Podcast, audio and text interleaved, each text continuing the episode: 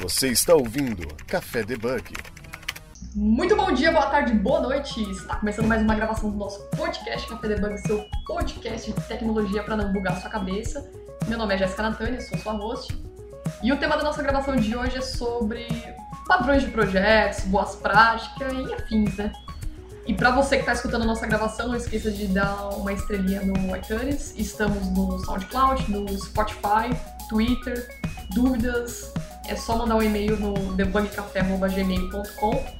E nessa gravação maravilhosa, tenho dois convidados. Um que já participou da gravação anterior, que é o Ross, Rogério Munhoz. Tudo bom, Rogério? Opa, beleza, tudo certinho. Belezinha. E o Rafael Williams, que é novo por aqui.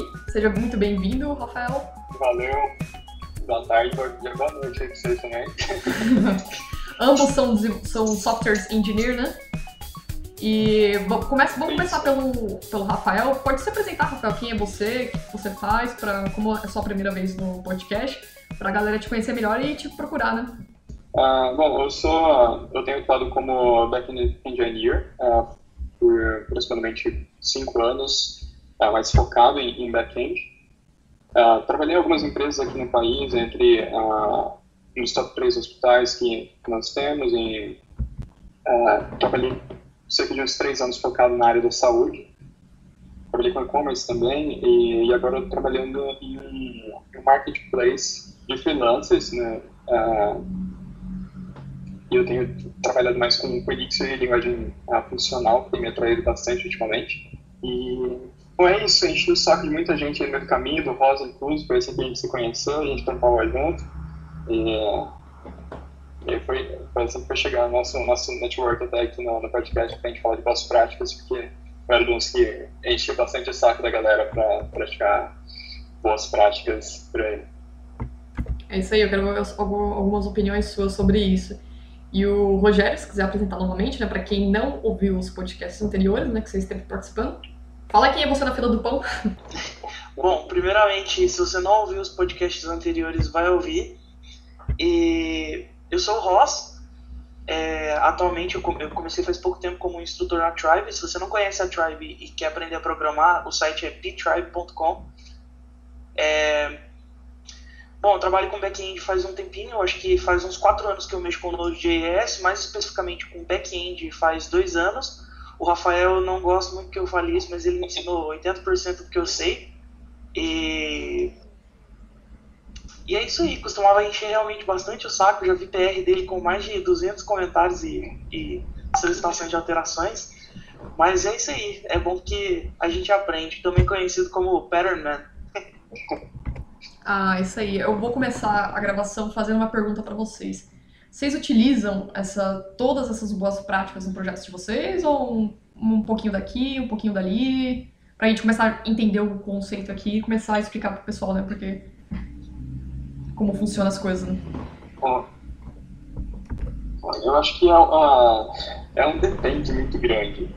Às vezes você quer fazer um projetinho muito simples, uh, sei lá, às vezes quer fazer, o, o Rosa ele gosta bastante de bots, né? Às vezes você quer fazer algo muito simples, seja para provar um conceito, ou só começar um projeto, começar a engatinhar um projeto e você tem você tem muitos planos você tem muitos parents que talvez você começar a usar eles logo de cara no projeto, você vai mais atrasar o projeto do que uh, validar um conceito que você queria. Então, é, é um depende muito grande. No dia a dia, uh, em projetos maiores, você já tem uma visibilidade do que você vai precisar, sei lá, nas próximas semanas, no próximo mês, uh, pode ser que você já comece logo de cara implementando alguns conceitos uh, e usando alguns parents que você sabe que vai te dar uma flexibilidade maior ali no futuro, mesmo que te consuma um pouco mais de tempo agora no começo. E depende muito dos problemas que você está tentando resolver. Né? Então, né, é, é um depende muito grande. E usar todos, todos assim, a gente, sei lá, nunca usa, não sei que seja Acho que é impossível. Um projeto muito grande. Acho que é impossível. Essa necessidade. Não diria que é impossível, mas eu acho que é difícil você usar tudo, tudo, tudo. Tipo, mas depois a gente começar falando do DDD, usar todos os padrões de projetos também, né? É, e. Bom, e, e todo dia é, a gente está vendo coisa nova surgindo por aí, né? Ah, quando a gente lançou a pauta aqui desse podcast, eu fui dar mais uma refrescada na minha memória, ver mais alguns pares novos que têm surgido. E, e, mano, na minha época, na época que eu chegava a mexer em alguma coisa em front-end, por exemplo, ninguém nem falava de pattern. Hoje em dia você vai ver, você tem pattern para tudo quanto é coisa, com, com React, Flux e piada de coisa nova que, que vai surgindo. E, e acho que remete um pouco a, a, a ideia, a, noção do, do que é um pattern. Né? E, e se a gente for ver, por exemplo, com, a partir do, do GOF, né, que é, que é um, o GOF é um apelido que a gente dá para para um livro, que na verdade GOF significa Gang of Four, que se refere aos quatro autores que escreveram o livro sobre design pares, o, o, pelo menos o primeiro em que teve uma, uma aceitação grande. E, e você vê que esses patterns, na verdade, que a gente fala, é, é uma observação que, esse, que esses quatro coautores eles fizeram durante anos de, de consultoria. Eles observaram que pessoas não tinham contato entre si, não se falavam, mas tinham problemas em comuns e que resolveram problemas de uma forma muito similar. E, e os coautores eles conseguiram abstrair essas ideias e chegar uh, o que a gente chama de um, de um, de um páreo, né? ou de um padrão na forma como se resolveu um determinado problema.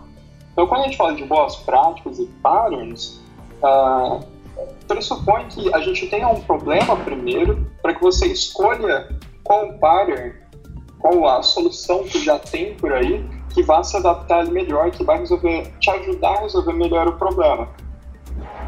É, eu acho, eu acho interessante a gente é, separar um pouco. Eu não sei se para vocês também existe essa diferença, mas para mim são conceitos diferentes quando a gente fala de boas práticas e quando a gente fala de pattern. Porque para mim pattern é, é, quando você tem uma coisa tipo bem definidinha, documentada. Ah, para resolver esse problema você usa isso. E boas práticas é, por exemplo, assim, ah, não pegar input do usuário e jogar direto no banco sem filtrar. Sabe, é uma coisa, tipo, é uma premissa que, que você segue para que seu código fique legal. Tipo, ah, indentar direito, usar nomes de variáveis que sejam. Como é que chama? Sejam. Que, que expressem bem o que aquela variável Sim, faz. Tem uma palavra né? isso. Descritivos. Usar nomes descritivos e tal. Então, isso pra, eu considero boas práticas.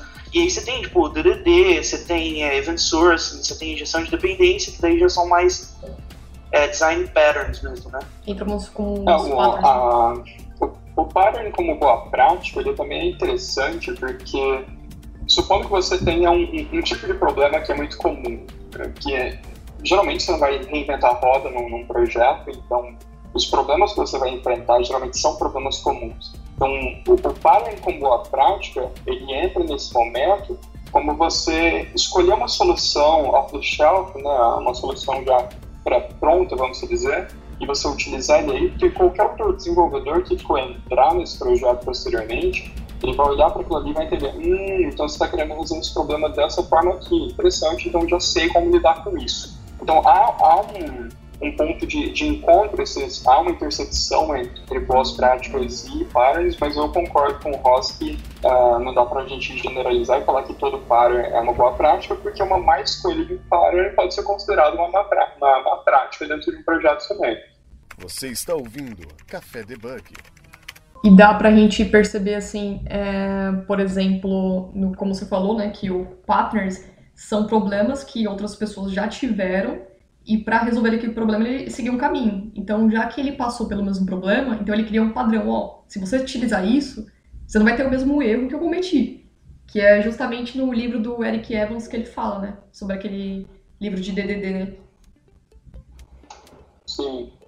Ah, é, eu, acho que, é, eu acho que uma coisa, por exemplo, que pode ser considerada boa prática, e daí no, no, na outra gravação, eu e o Lucas, a gente deu bastante dica para pessoas que de repente queiram ir para esse caminho de engenharia, de, enfim, escrever código melhor de uma forma geral. É, uma, algo que eu considero uma boa prática, e eu acredito que o Rafa vai concordar, é justamente você pesquisar esses patterns, saca? Eu tenho um problema e aí eu preciso resolver esse problema. Tá, como é que geralmente se resolve esse problema? Sim. Sim, sim. É... é eu não sei se vocês dois leram aquele livro, é, até recomendo, coloquei na pauta também sobre o livro do Eric Evans, que ele define muito bem o que é um DDD. Embora seja um livro, na minha opinião, um livro um pouco é, uma leitura técnica um pouco mais difícil, chega, tem umas partes que é um pouco maçante, mas é legal que ele explica cada, cada parte do, do DDD, tanto a parte repositório, linguagem ubica, que a gente, a gente vai falar sobre isso, de uma maneira que, putz, é, ficou claro, fez, puta, fez muito sentido. E é uma maneira que todo mundo pode estar utilizando, independente de tecnologia, independente de ferramentas, né? Sim. Uh, bom, é, o que eu gosto muito DDD, uh, ah, apesar de confesso que ainda não, não tive a, a, a paciência de, de terminar de ler o livro do Eric Evans, uh, mas uma coisa que eu gosto muito é que ele ajuda, a, a, metodologia ela ajuda a gente a construir a nossa forma de, de raciocínio sobre, sobre o que você precisa e o que você precisa fazer em uma determinada a fase do projeto. Então, por exemplo, uma coisa que me pega bastante é quando você precisa extrair de, de seu cliente o que, você, o que o seu cliente precisa para você fazer no, no projeto. Ah, o DDD acaba te dando algumas dicas de quais informações é essencial para você extrair desse, desse negócio, né, do, do negócio que eu digo enquanto uh, você tem, você tem um, um negócio, você tem um, uma empresa, você tem alguma atividade que ela faz que você precisa automatizar ou sistematizar. E então, quando eu digo negócio, eu quero dizer uh, essa essa atividade da empresa que você vai estar sistematizando. Não sei se ficou muito bem claro, mas uh, é nessa, nessa linha. Não, e... ficou. Desculpa? Não, não, vírgula ficou. Ficou claro essa parte. é, sim, tranquilo. E, e aí, com o DD, você, tem, você consegue, a, a partir das instruções que tem ali, você tem uma, uma, você tem dicas bem claras de quais informações e como você pode estar tá tentando extrair essas informações de, de seu, do seu cliente, uh, do seu project, uh, pessoa que está tocando o projeto, o owner, que na realidade, aqui no, no dia a dia, na maioria das empresas que eu já passei, às vezes você não tem pessoas capacitadas para te dar a informação que, que você deveria estar apenas recebendo ali, interagindo com ela. Então, às vezes o, o próprio desenvolvedor, o próprio engenheiro, ele precisa estar cutucando ali o, o, pessoal de, de negócio para conseguir extrair mais informações. E, e é interessante, por exemplo, uh, a partir do, do DDD, você conseguir identificar quais a, as as entidades de negócio em que você vai estar, estar tocando, uh, você conseguir extrair comportamentos que são esperados dessas entidades. E, e, e, uma coisa que eu gosto bastante de, de fazer, é, eu nós tivemos a oportunidade de fazer algo semelhante também nos projetos que a gente teve, é de tomar um approach de próximo do DDD com BDD, BDD para quem não sabe, é o Test Driven uh, Development, e BDD é o Behavior Driven Development, uh, em que você pode combinar necessidades de negócio com o teste primeiro. Então, por exemplo, você pode ter um teste que, em vez de ser mais tra um tradicional do TDD, que você vai estar escrevendo primeiramente testes uh, unitários e você vai implementar isso em, em, seguida, você pode tomar um approach mais próximo do BDD, em que você vai escrever primeiro uh, quais necessidades de negócio quais comportamentos uma determinada entidade do negócio precisa uh, que, que ocorra no seu sistema, em seguida você implementa isso.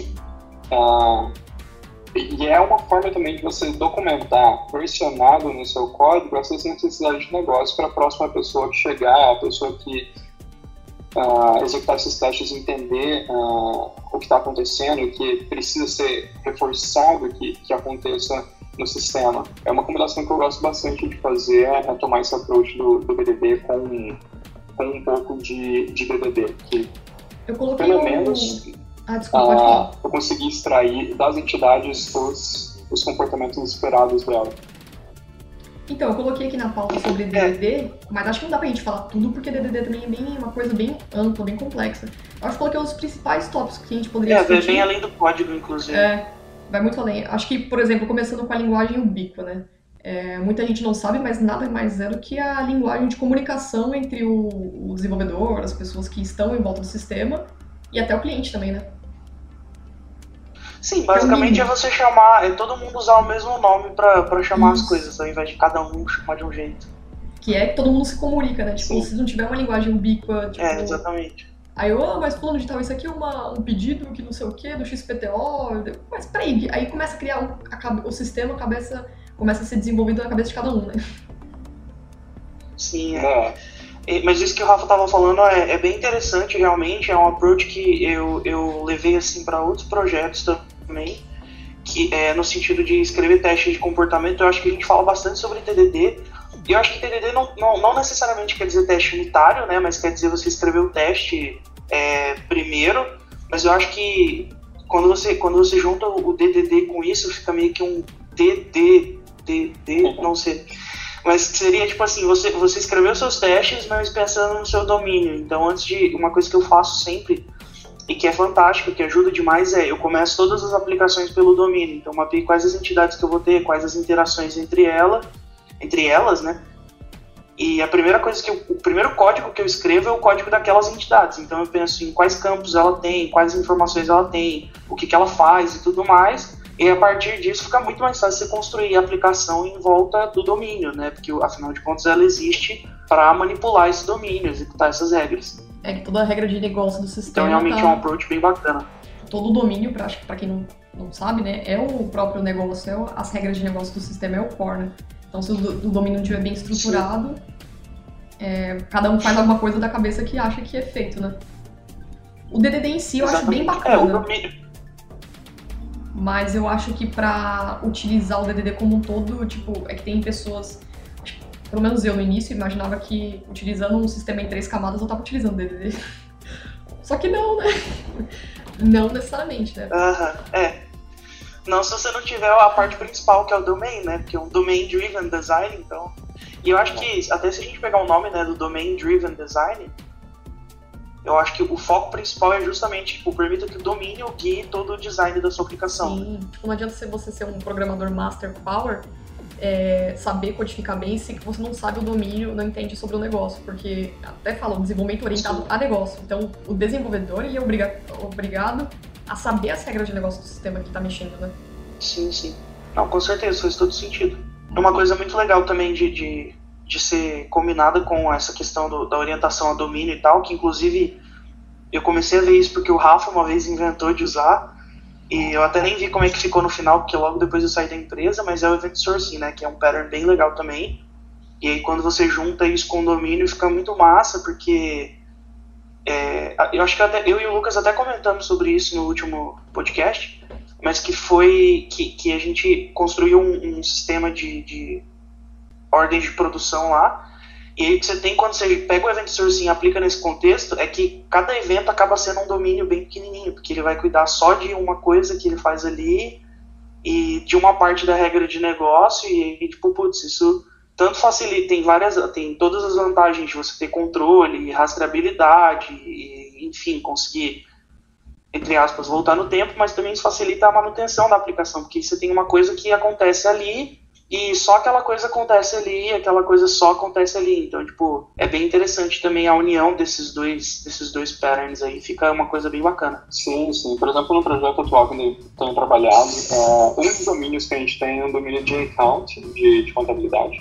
Então, por exemplo, dentro desse domínio eu tenho vários eventos que ocorrem que são que pertencem a esse domínio. Por exemplo, quando um usuário ele faz um, uma recarga, é, o usuário ele adiciona crédito na, na conta dele.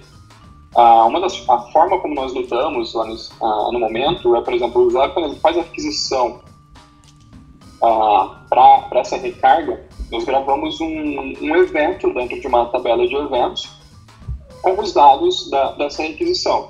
Ah, e somente depois que esse evento ele foi persistido, a gente faz o processamento. Então, mesmo que, sei lá, ocorra um problema, deu o famoso erro 500, HTTP, que o server crashou e sei lá o que aconteceu, a gente não vai perder esse dado. Ah, e somente, e a gente, com o Event, event Sourcing, um, uma prática que é muito comum, pelo menos que eu aplico bastante, é usar Event Sourcing com CQRS, que é o Command Core Segregation, uh, Command Core Responsibility Segregation.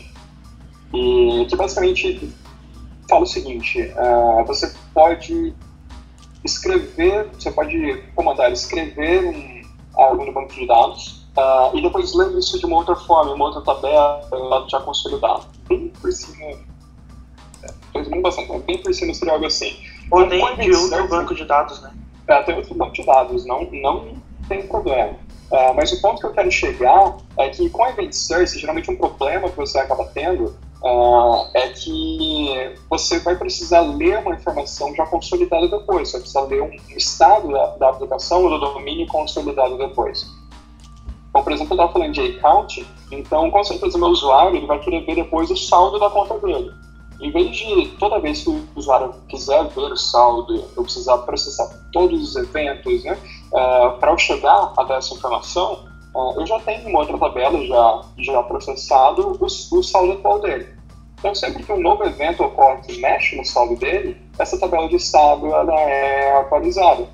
Sim. Ah. Só, só, explicar rapidão, porque a gente acabou não falando, eu falei o nome, mas o Event Sourcing ele consiste em você usar é, um array de eventos como fonte da verdade, ao invés de usar um, um, um estado estruturado. Então, para quem já usou o Vuex no, no Vue ou o Redux no React, ele, esses dois, essas duas stores, eles usam o Flux, que é um outro, que é um padrão que basicamente é event sourcing também. Então a ideia é que, ao invés de eu mudar, modificar o estado de algo no, de um registro no banco de dados, eu, eu, a cada alteração que eu preciso fazer nele, eu guardo, é, guardo em algum lugar no, no, banco, né? Mas eu guardo um evento dizendo o que deve acontecer e quais os, são os dados necessários para aquela alteração, para que aquela alteração ocorra. E aí, quando eu preciso do estado da entidade, eu é, só preciso reproduzir essas alterações uma após a outra a partir de um estado em branco, né, ou de um estado inicial, e aí eu tenho esse estado atual. E aí entra o CQRS que o Rafa estava falando, que é essa questão de você pode salvar o, o, o estado já calculado para que você não precise passar, não precise reduzir, né, digamos assim, não, mas não precise ler todos os eventos é, toda vez que você queira pesquisar, até porque se você precisar, por exemplo, lá, de todas as pessoas da sua, da sua plataforma que chamam João, você vai e você fizer uma busca por nome é igual a João, você vai achar todos os eventos em que aqui, o nome foi trocado para João. Então pode ser que hoje o nome já seja outro. Mas enfim, e aí tendo o estado consolidado você consegue buscar só no estado atual. E realmente ajuda bastante. Eu fiquei com uma curiosidade aqui. Eu sou, eu sou bastante suspeito. Pode, falar, já. É, eu fiquei com uma curiosidade porque assim, eu sou desenvolvedora da plataforma .NET, que eu mexo no momento. Ainda não entrei na parte de frameworks, né? Vou começar a estudar agora. E eu fico pensando, tipo, vai, você falou do Vue, é, tudo bem, DDD é aplicado para N linguagens, N ferramentas, N plataformas. Mas eu fico imaginando como que é feito a, a, utilização do DDD em, tipo, esses frameworks, assim, de JS. Ah, o conceito é o mesmo? Tipo, vocês criam as pastinhas lá, criam a separação de camadas, repositório. É que eu nunca vi, assim, o um projeto utilizando o DDD, o framework, como que ficaria. Mas seria a mesma ideia de um, sei lá, um backend tipo Java, C Sharp, .NET da vida? Você está ouvindo Café Debug. Bom, então, na verdade, assim, você está perguntando especificamente no front ou, tipo, no, no back também? É, porque, tipo, o DDD tipo, utiliza no front-end também. Dá para utilizar o mesmo conceito de DDD, uma dúvida. É, por é, exemplo, então, aí você me pegou um pouco que, tipo, faz bastante tempo que eu não mexo Acho com não, front, né? mas dá, na verdade, né? Dá se você parar pra pensar, as entidades da sua aplicação e o domínio da sua aplicação, ela está refletida no seu front-end para o seu usuário poder manipular. Então você pode, você pode organizar isso de acordo com o domínio. Hum, bacana. Bom, também não, eu também não, não mexo com front-end, o pouco que eu, que eu precisei mexer foi para interagir com os outros engenheiros, mas Uh, eu também acredito que dá para utilizar sim o front-end, porém eu acredito que vai ser um, um, modelo um pouco mais anêmico que a gente fala. Você não vai ter comportamento, pode ser que você não tenha muitos comportamentos, pelo menos, uh, nessas entidades, vai ser mais a, a, estrutura das entidades. E se porventura você tiver algum comportamento, seja uma validação de input, algum tipo de comportamento associado a essas entidades, eu acredito que você pode organizar isso de uma forma mais próxima, como se organizaria no back-end uh, usando o DDD. Mas, na verdade, é... não, não manjo no front. É, então, não, eu também não manjo, mas falando com, com uma pessoa que até o Rafa conhece, que é o, o Venkat, que trabalha lá junto com ele, ele estava comentando comigo que existe, e ele estava dando uma palestra esses tempos atrás, sobre justamente você usar o, a separação por domínio no front-end, na, na, na, forma que você pega, por exemplo, todos os componentes que você usa para uma determinada entidade, é, todo o código que você usa para fazer chamadas relacionadas àquela entidade e tal, e coloca tudo isso junto num lugar só, sabe? Então, é o, é o meio que o conceito de micro front-ends também, mas também aplicando essa questão do DDD. Então a ideia é que tipo, toda a lógica que você tem no front-end relacionado, seja renderizar, ou manipular, ou buscar, ou qualquer coisa com aquela entidade, você tem tudo separado, sabe? Então, tipo, eu é... acho bem interessante esse conceito e faz sentido para mim. É que eu fiquei com essa dúvida, sim, apesar sim, que... Da, da, da... Os frameworks de hoje, tá tudo back-end, né? Uh eu vejo que o pessoal da Turtle eles têm investido bastante em, em Flutter e eles têm apostado em micro frontends. Eles têm tentado organizar isso como a gente organizaria em DDD no, no back-end. Então, tá ficando um trabalho legal, tá ficando bem organizado. Assim, geralmente eu como back-end eu não gosto do código de front-end, né? Acho que isso acho que é de prática, mas treta, treta. pelo menos o código que eu tenho visto tem ficado interessante, tem ficado legal assim. É, mas eu confesso pra vocês que, tipo, beleza, a DDD pra mim tá bem claro. Mas tem alguns pontos do DDD que eu, hoje eu não entendo. Ainda eu acho que vou levar um tempo pra entender. E não sei nem se dá pra explicar eles em podcast, né? Acho que não sei se seria mais fácil em um meetup ou algum evento presencial. Mas, por exemplo, um dos que vocês colocaram na pauta é sobre Keys e AG, né? Tem uns Factor, ainda fica com algumas coisas assim. Tem umas coisas que é bem, digamos que um pouco, um pouco complexa, é difícil de se entender também, né? Que a gente no, no dia a dia. É. É assim, uh, eu coloquei o 15 e o Wagner na, na pauta, porque uh, muitas vezes eu vejo uma questão assim de, de responsabilidade que me deixa um pouco preocupado.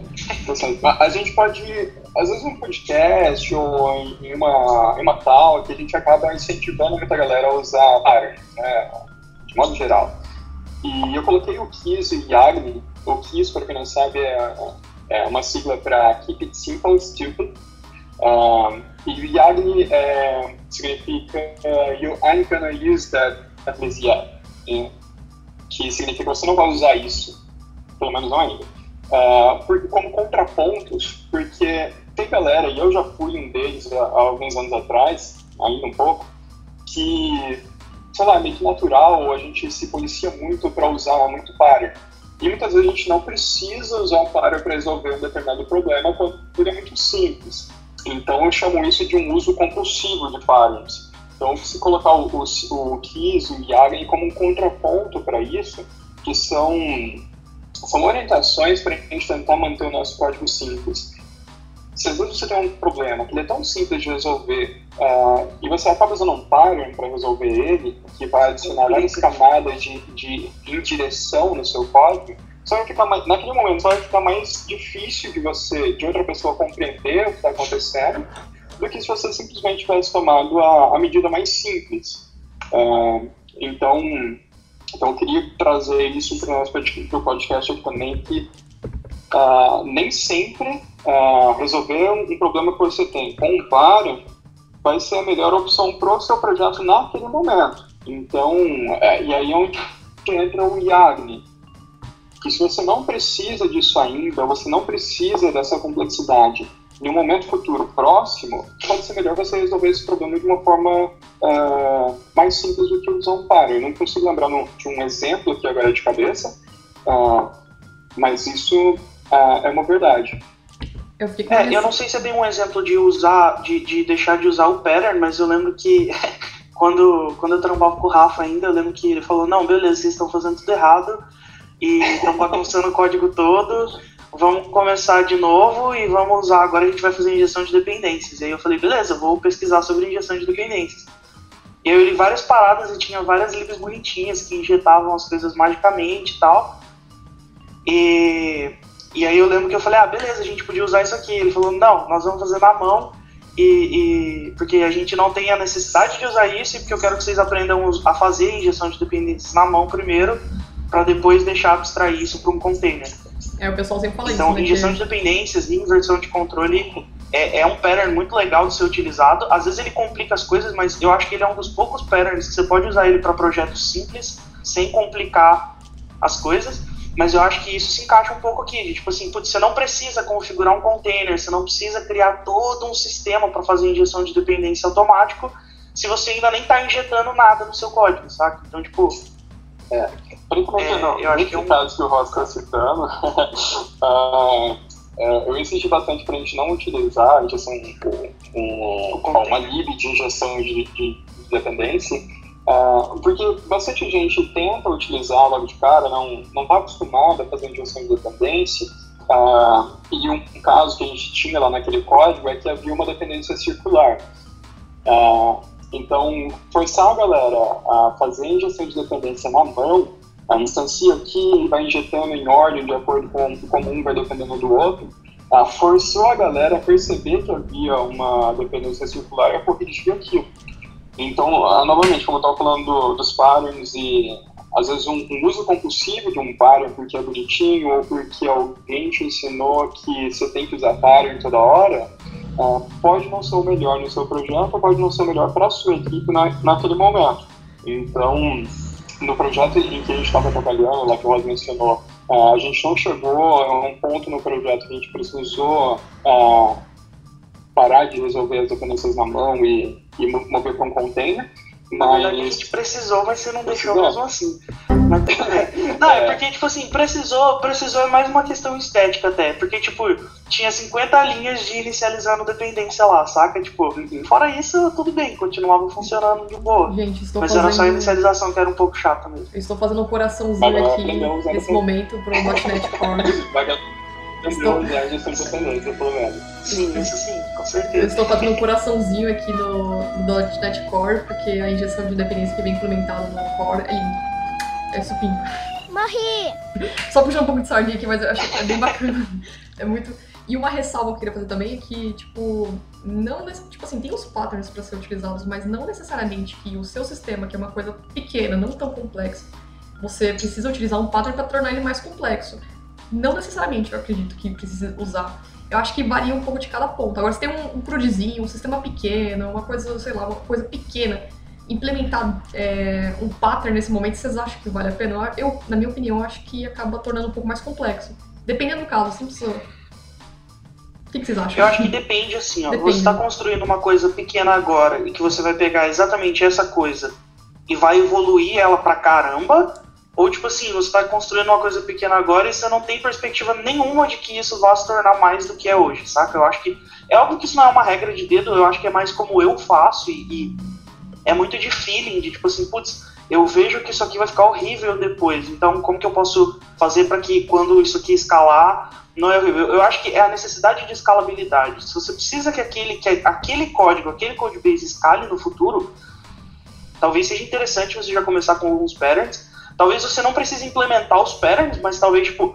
observar onde eu quero que isso cresça no futuro e, e, e tipo, é, eu vou precisar desse pattern aqui mais para frente ou não, e daí avaliar. É fácil depois eu, eu é mexer um pouco aqui, refatorar um pouco aqui para implementar esse pattern ou não? Eu preciso fazer ele desde o começo, senão depois vai ficar horrível. Só e é o que eu falei, injeção de dependências, por exemplo, é um pattern que eu acho que dá para usar em qualquer coisa, porque não, não é tão complexo de você fazer. Eu acho que existe uma mentalidade que precisa mudar, mas na hora que essa mentalidade muda, é de boa fazer. E, e, é uma parada que, tipo, putz, você não coloca desde o começo, para você fazer depois é um saco, porque você vai ter que passar por absolutamente tudo que você faz e essa mudança de mentalidade você vai ter que aplicar ela no código, daí eu acho que fica mais complicado. Só que você falou um ponto interessante. Mas eu é... acho que, de novo, é um grande depende. Então, depende, só que a pessoa não pode é, confundir tá. isso como otimização prematura, né? É tentar criar uma solução ah, para um problema que ainda não existiu. então, eu acho que o seu ponto foi interessante, ah, mas tem que tomar muito cuidado com isso também, né? Sim, a, sim o Ross estava falando de, de, escala, de escalabilidade, né, que é uma preocupação que a gente sempre tem. E a gente tem que tomar cuidado porque, por exemplo, às vezes você tem um project owner ou alguém de negócio pressionando, falando, não, daqui uma semana a gente vai estar com um milhão de usuários, não sei o que, você já, pô, já, você já fica preocupado, você já quer otimizar tudo. Uh, particularmente, ultimamente, mesmo que alguém fale para mim, olha, a gente vai precisar escalar isso daqui dentro de, de alguns meses ou algo assim, dentro do código, não na, não na arquitetura em si, decisão de tomar, de usar um serviço ou algo assim, mas dentro do código eu tenho utilizado, tentado me policiar ficar dentro do Yagni. Se eu não estou usando isso ainda, se eu não preciso disso ainda, então não vou implementar. Mas como o Ross falou, você precisa se policiar, você precisa tomar cuidado e preparar o seu código de forma que mais fácil você refatorar no momento que você precisar, seja para aplicar um outro par ou mudar Sim. completamente alguma coisa. E aí acho que é interessante que também puxa uma perninha para o Solid, né, que, é o, que é o S de Single Responsibility, uh, uma responsabilidade única. A gente não pode mal interpretar isso também, Sim. dizendo que absolutamente cada pedaço do código tem que fazer exatamente uma única coisa, mas uh, acho que uh, o principal takeaway do, do, do Single Responsibility é você juntar peças em que uh, serão alteradas no mesmo momento. É, então, se você tem uma classe, dentro dessa classe, você, idealmente, você teria um único motivo para alterar uh, o conteúdo delas. Se você tem dois motivos distintos, talvez seria ideal você ter classes diferentes para cada um desses motivos. Uh, e aí, com isso, você isolando uh, esses códigos que, que vão, se alteram junto por um mesmo motivo, provavelmente vai ficar mais fácil para você refatorar isso daí e adicionar algum alguma outra camada ou algum outro pattern para você resolver um problema futuro. Aí já entra as boas práticas que a gente vai começar a falar agora, né? Eu acho... Isso, exatamente. Eu ia comentar exatamente isso, que eu acho que o Solid, ele entra, ele entra, já cai mais naquela definição de boas práticas que eu tinha falado antes, que é tipo assim, é uma coisa que você consegue manter independente do seu código ser grande ou pequeno. Ele é tipo, é um jeito legal de você codar, não é, um, não é uma coisa feita para resolver um problema específico, saca?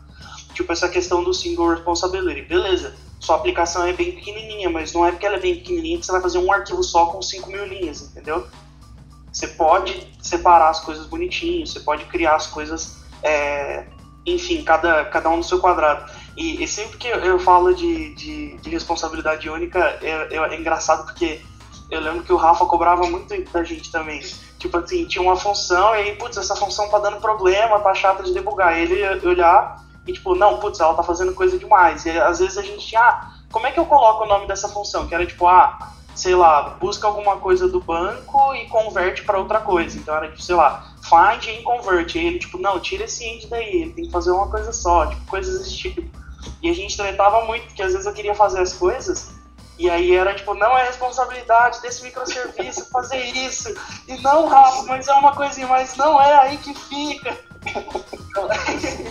É, eu lembro, lembro da gente ter várias discussões assim, mas realmente essa questão de responsabilidade única é uma coisa que transforma seu código de uma é, forma assim absurda e, e, quando você fala em, em, em, refatorar também isso é muito importante porque assim se você vai usar a questão do Kiss e do, do outro trem que eu esqueci o nome mas de você isso Yagni é, de você não estar tá usando isso ainda é muito provavelmente, na hora que seu código precisar crescer, você vai precisar mudar as coisas. Porque se você não estava usando um pattern antes e ele cresce, muito provavelmente você vai precisar usar outro pattern. Então, você realmente você ter a responsabilidade única facilita o refactor. E uma coisa que eu queria falar é que, que nem eu falei, às vezes você sabe que você vai precisar desse pattern no futuro, mas implementar ele agora vai ser complexo. Então, talvez o que você possa fazer é facilitar a implementação dele no futuro. Tipo, você não vai escrever tão complexo mas você não vai escrever ignorando o fato de que você precisa usar aquele pattern. Então fazer, fazer código que seja fácil de refatorar. E isso inclui testar, né? Que é bem importante. Escrever teste automatizado salva muitas horas perdidas em qualquer refec. E, muitos bugs de produção também. Eu tenho que admitir que o, o meu chefe, o gerente de TI na empresa que trabalha aqui, a Tecnologia Única, ele conseguiu provar para mim que é possível você vestir o tênis e depois a meia é, a partir do TDD, né? Porque eu achava que tipo, era uma coisa muito impossível de você começar a criar uma aplicação através dos testes. Mas ele fez um videozinho muito bem didático que você cria as regras de negócio utilizando o TDD e no, no meio do que você está escrevendo os testes, você pega vários gaps. Fala, puta, mas isso aqui tá faltando, mas e se a pessoa fizer isso aqui? Ah, então vamos criar um método para fazer isso aqui. E é legal que você vai transformando isso aí na aplicação, né? Sensacional. Sim, mas é exatamente isso. É exatamente isso que é o BDD, né? O BDD, daí meio que, eu ia falar isso, eu não, não tava muito seguro de falar isso, mas assim, a ideia do TDD é que você escreva os testes antes isso. de escrever a aplicação. Então, ele não é, na verdade, concorrente, entre aspas, do BDD. A sigla é parecida, mas É não é bem né? assim. Você pode escrever os testes de comportamento antes de escrever o restante da aplicação. Sim. Só complementando que o PDD, PDD ele é uma forma de TDD. Assim, né? O, que Ah. você estava falando, o TDD ele não.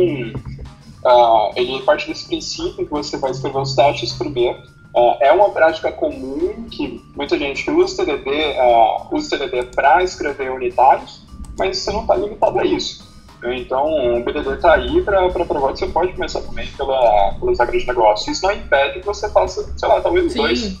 né? Se se você tem, se tem a possibilidade, bom, É que eu Eu acho particularmente mais difícil escrever TDD, porque. Aliás, escrever TDD não, escrever teste unitário, porque eu acho que ele, ele requer que eu saiba muito sobre o meu código para poder testar ele. Eu- E eu, não, eu não quero saber de tudo isso na hora que eu começo a escrever.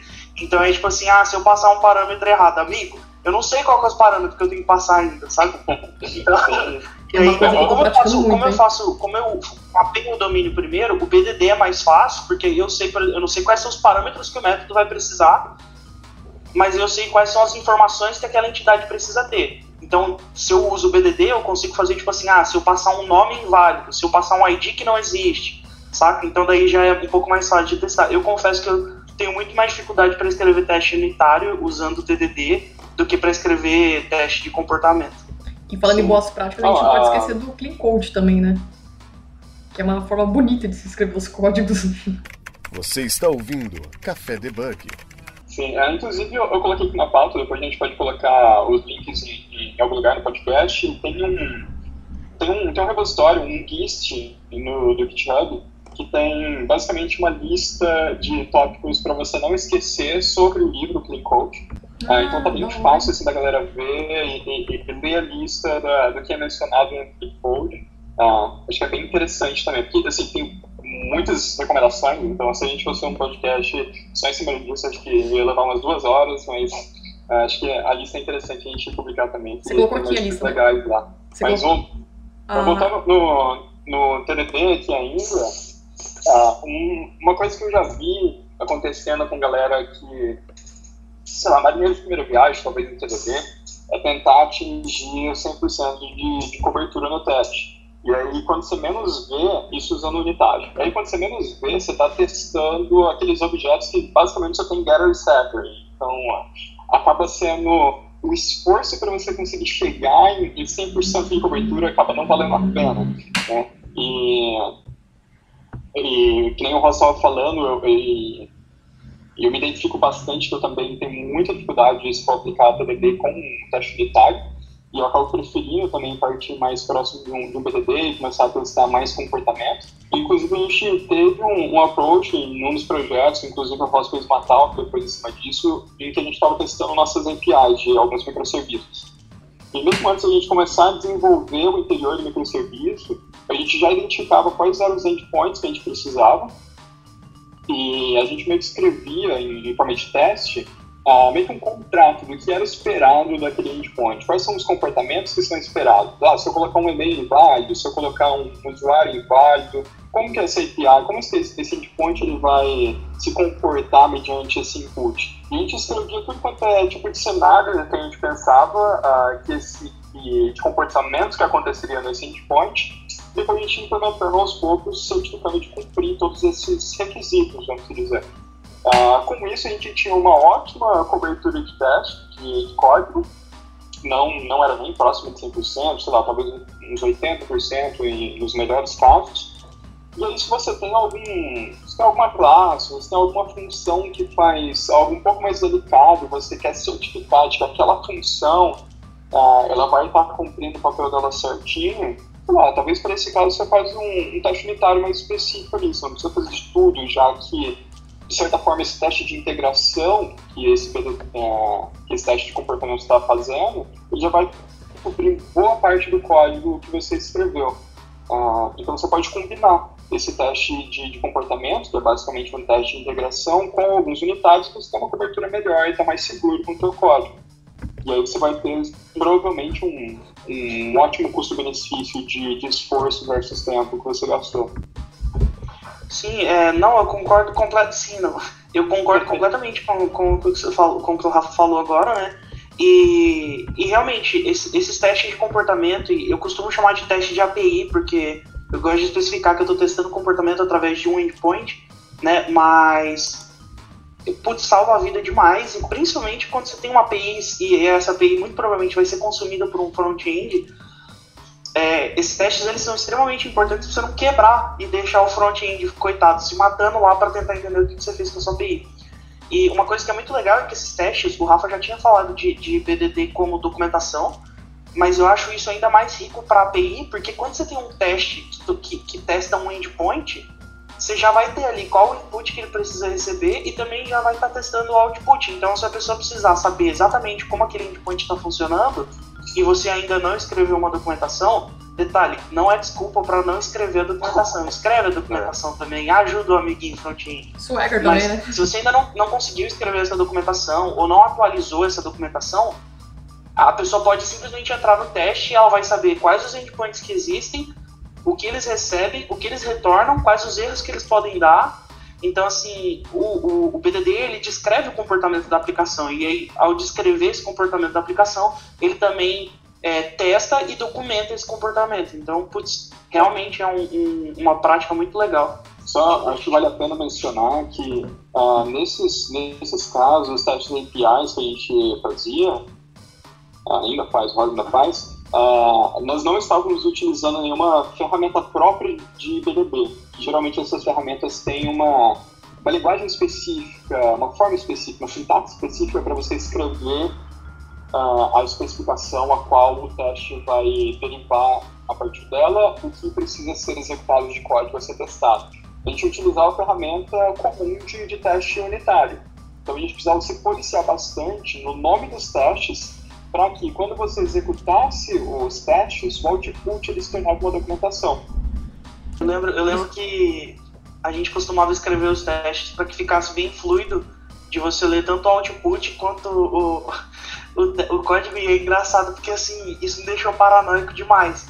Porque eu odeio quando eu vou escrever teste e eu não consigo colocar aquilo de forma fluida, que dê pra ler bem, saca?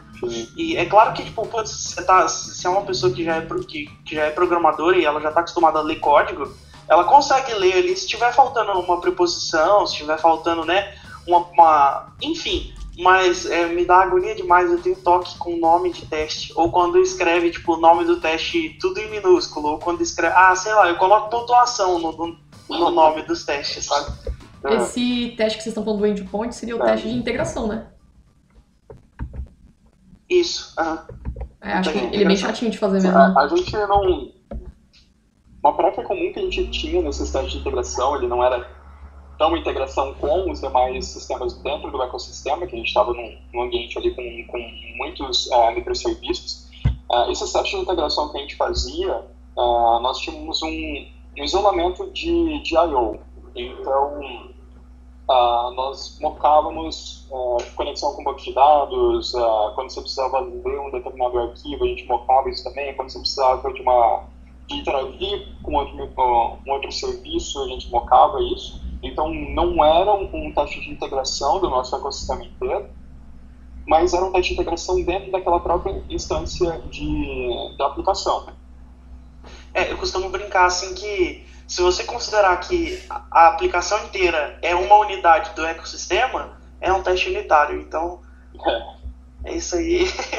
Mas é que é quase isso, né? A gente estava testando, tava testando o comportamento daquela aplicação específica ali e não testando de fato a integração com, com os, o restante do ecossistema, mas é, é, é uma coisa que assim, não dá para dizer que a gente estava testando a integração com o restante do ecossistema porque a gente mocava na mão, mas se a gente usa, por exemplo, uma ferramenta de contrato, onde eu defino o contrato de um é, microserviço e no teste do microserviço que consome ele, ele lê aquele contrato e executa, eu não, não sei de cabeça agora, mas eu sei que o, o Nubank usa uma ferramenta louca dessa, mas a partir desse momento é quase um teste de integração já, porque daí eu estou de fato testando o que, que, vai acontecer com o comportamento real daquele outro microserviço, né? Isso não está sendo executado por aquele microserviço. Uma vez que eu só me importo com o comportamento, então funciona. É, testes é uma habilidade que se exige muita prática, né? Então, eu estou começando a praticar bastante agora, porque tem muita coisa. Se você não programar e fazer testar, você esquece.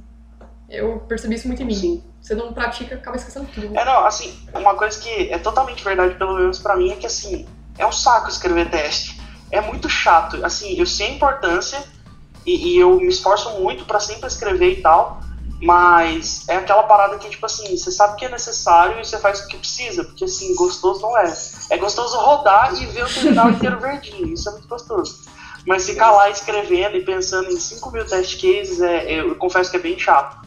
Mas, de forma alguma, menos importante. É extremamente importante e é muito lifesaver, assim, em várias Sim. situações.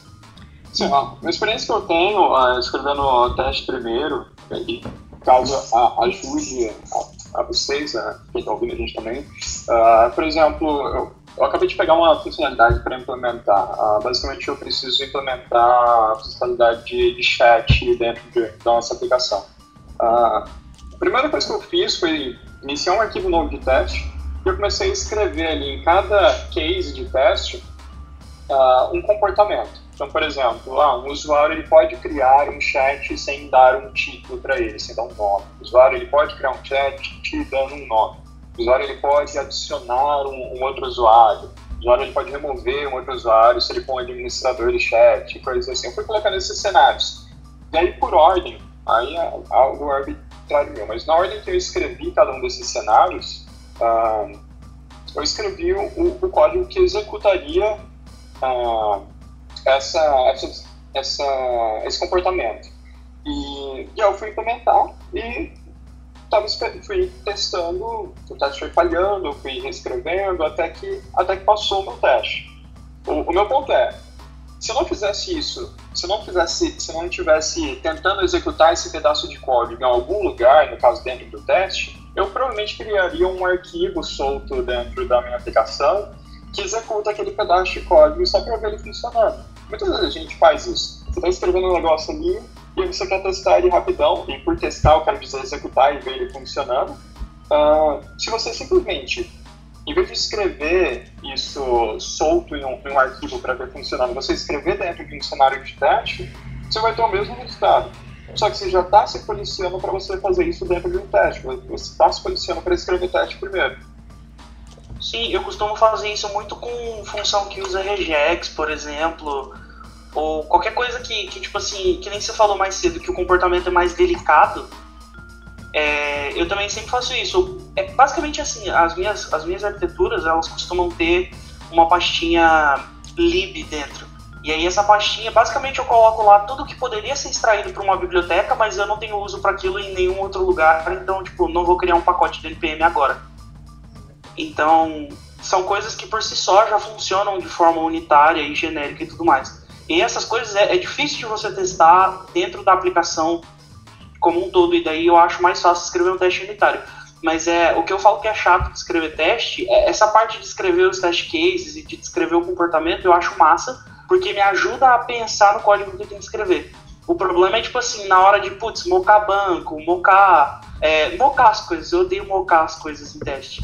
e daí é tipo assim, putz, você esqueceu de dar um, um, um clear all ali no final do teste, e aí vai rodar o próximo teste, dá um erro esquisitíssimo, e aí você não entende por que, que tá dando aquele erro esquisitíssimo, e por aí vai. Então, É. eu acho difícil, mas eu também uso essa, essa estratégia que o Rafa comentou de, de, de escrever, ao invés de escrever um arquivo separado ali, um, um teste.js, só para rodar ele e ver funcionando, eu escrevo de fato um teste mesmo, para ser executado com, com a- a- o restante dos testes. É, Uma coisa que eu aprendi muito no Code Rosa e do restante pessoal da equipe na, na época era pra gente mocar a interação com banco de dados, né? E, e agora no, no projeto que eu tô, eh, já tinha muita coisa escrita e, e que consome o banco de dados durante a execução do teste. E eu devo dizer que, tipo, lá, viu, olha, o tempo que eu tenho economizado com mocks e simplesmente só de saber que eu não preciso mocar a resultado de dados tem sido, sei lá, tem, tem ajudado muito na minha produtividade. Ah, só que assim, ah, são trade-offs. Então, por exemplo, Você tem que rodar um banco para executar o teste. você tem- sim, você adiciona mais dependências, você adiciona a necessidade de configurações para você executar, simplesmente executar o teste. E eu gostava bastante, a gente utilizava bastante Docker, gostava de executar o teste dentro da build do Docker. E é uma coisa que, por exemplo, já no banco de dados, é uma coisa que eu não vou conseguir fazer. Pelo menos se tem como fazer, eu não sei. Uh, mas eu acho que conhecimento Docker... Eu até ter, mas dá muito trabalho. É, então. E aí você adiciona mais complexidades para a hora de você buildar a sua imagem. Uh, são trade-offs, né? Você vai precisar fazer uma escolha. Dentro do ambiente que eu estou agora, eu devo dizer que tem sido muito produtivo usar, consumir o banco de dados dentro do momento do teste. É, o que eu fiz foi, foi o, que eu, o que eu passei a fazer, porque antes, assim, até falando um pouco de repositório que você comentou, Jéssica, que ele existe dentro do DDD, mas ele funciona como um, um é parâmetro separado também.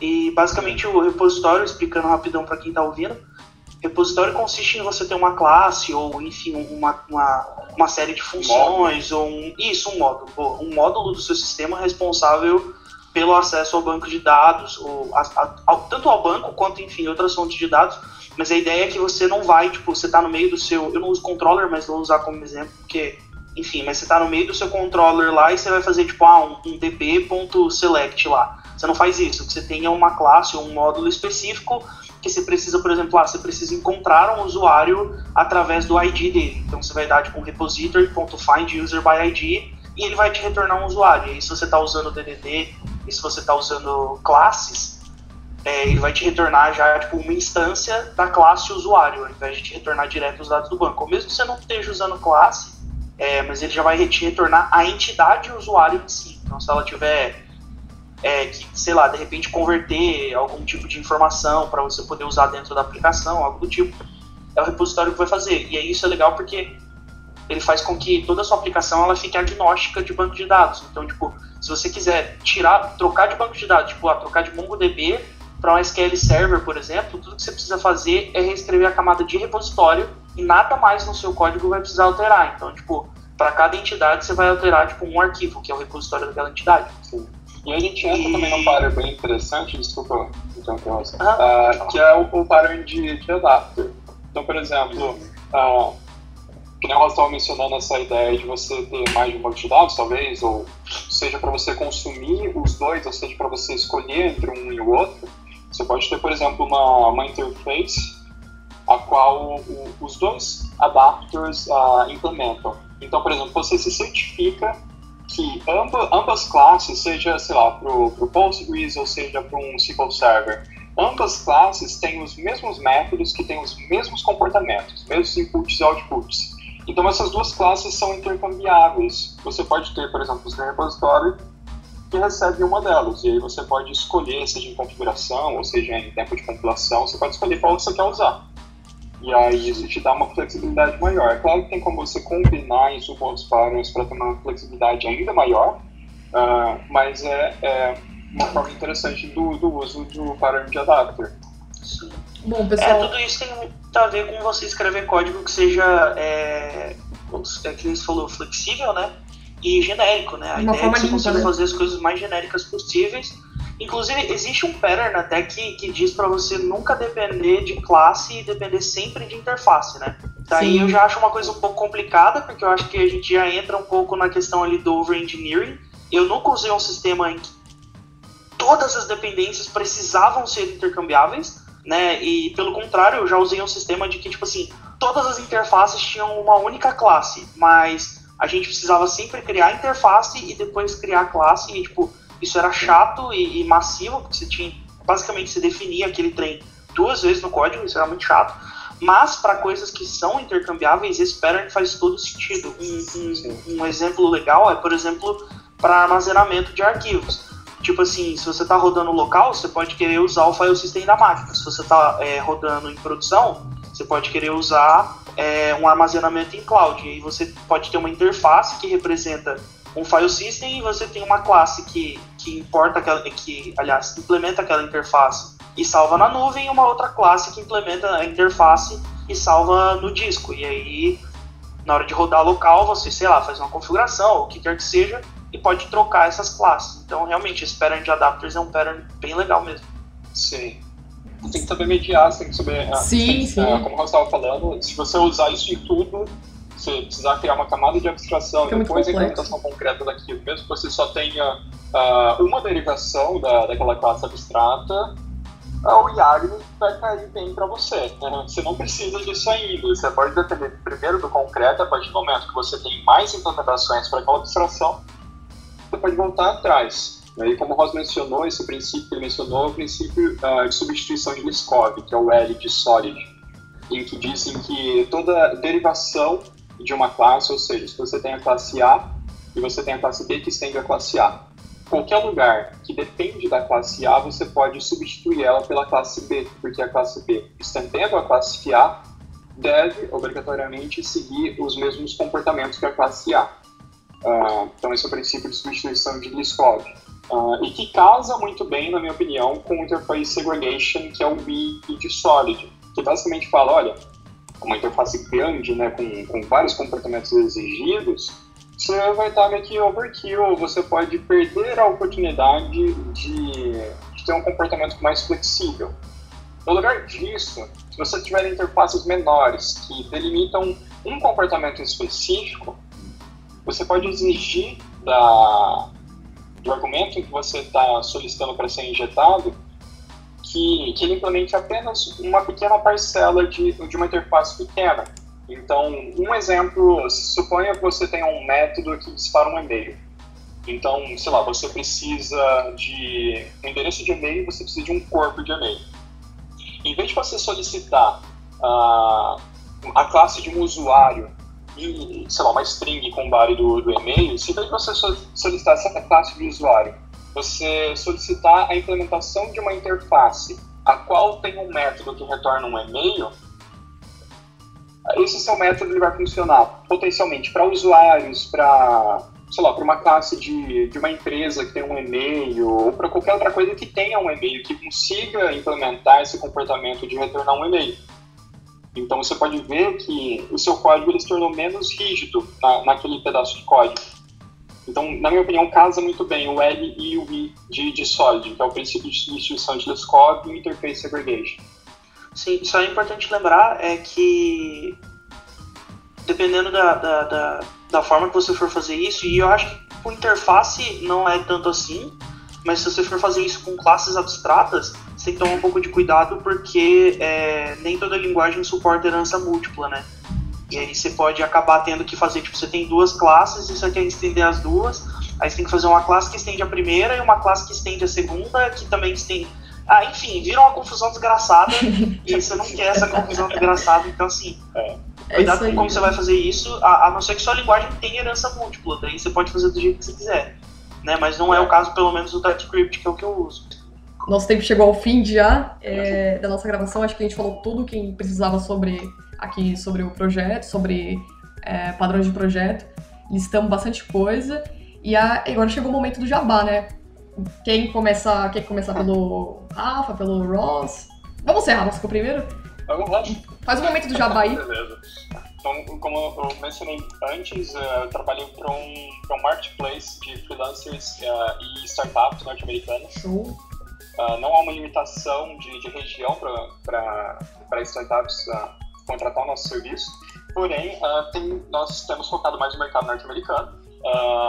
mas o importante para vocês, devs que estão ouvindo a gente, estamos sempre contratando gente, seja full stack, JavaScript, ou seja uma galera mais focada em back-end. Uh, mas geralmente a gente tem focado mais em, em ecossistema de JavaScript. E nós temos alguns casos também de, de .NET. Uh, então, se você está afim de trampar de casa, receber em dólar, trampar umas horinhas aí, ficar sussa, recomendo vocês também entrar, uh, entrar em turtle.dev. E, o link tá aqui na pauta, né? Faz seu cadastro. Fala que, fala que foi o Rafael Williams que ficou, beleza? o Rafa, o link tá aqui na pauta, né? O link você pode deixar aqui na pauta pra galera acessar, né? Posso deixar assim. Show. Você, Rogério Ross, quer fazer algum Bom, jabá? Vou de novo fazer, fazer jabá das nossas libs lá, né? A gente, eu e o Lucas, a gente se matou muito para criar duas libs em TypeScript para mexer com Event Sourcing especificamente, que é a Paradox e a Tartis. É, não vou falar muito sobre elas não, mas vou deixar os links na pauta. É, a gente usa uma arquitetura também que a gente deu o nome de DDSP, de novo, porque é Domain uh, Data Service Presentation e porque a gente fez ela num dia difícil em São Paulo. E vou deixar também o link disso na, na pauta, se vocês se interessarem. E por último, eu quero fazer um jabá da Tribe, que é uma escola de programação que tem tá, tá presente hoje em quatro estados, mas a gente também está começando a lançar as turmas 100% online. É um curso assim fantástico. Eu fiz parte da, da escrita do material e agora estou trabalhando lá como instrutor também. É, vou deixar o, o, o, link lá na pauta também. Então, se você tem interesse em aprender programação, é, recomendo demais. É um lugar realmente incrível para estudar. Perfeito. É, eu quero agradecer ao Ross, ao Rafa por ter participado dessa gravação e contribuído com o seu tempo, contribuído com o seu conhecimento para a galera. E tenho certeza que as pessoas, quando escutar a gravação, vão acessar os links para saber mais sobre informações de vagas, sobre escolas, cursos, porque o pessoal fica mais inteirado também, né? E é isso, gente. Muito obrigada pela participação de vocês e espero gravá-los novamente uma próxima com vocês. E é isso, manter os padrões de projeto, né? Escreva um código bonitinho. Escreva um código bonitinho.